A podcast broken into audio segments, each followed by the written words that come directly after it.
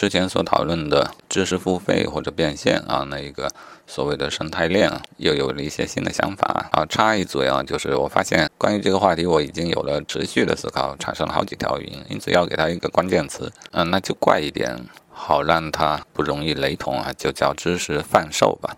啊，就是贩卖的意思。若想接地气一点，就叫贩卖知识。好，说回来，我新的主意是什么呢？啊，我突然想到，对于一个话题的整理，正如我之前有打算过的那样，还有一种做法，呃，就是我把对于某一个话题的思考集中起来回听，这个过程中继续录音，啊，用录音把这一些原有的素材串一下啊，当然也可能在。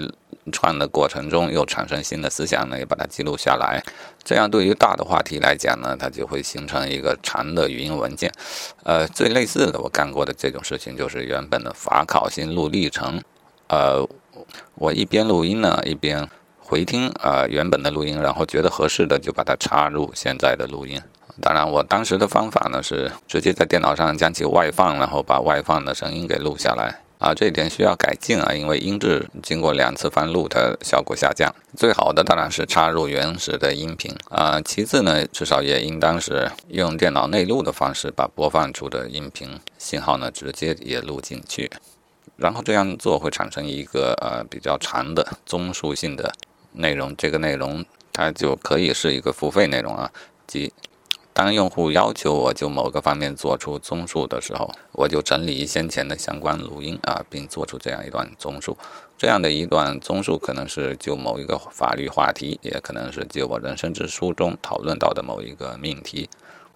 呃，综述活动呢本身就是一个收费的项目，收费可能不高啊，因为当我综述的项目完成之后啊，除非它是呃专门的一对一的，只给一个人听而不能给其他人听的。那么所得的节目呢，它就更合适成为一个播客的节目，因为它也比较长嘛。啊，也就是说，我要照着播客的质量要求来做这么一档子节目。呃，收了费的同时呢，也让我产生综述性的内容，它最适宜于发布在博客上面、播客上面。然后这样，这个生态链简直都快要成生态圈了啊！感觉我所做的事情都发生了相互之间的联系啊！我觉得这个是不是提示了事情就是应该这么做呢？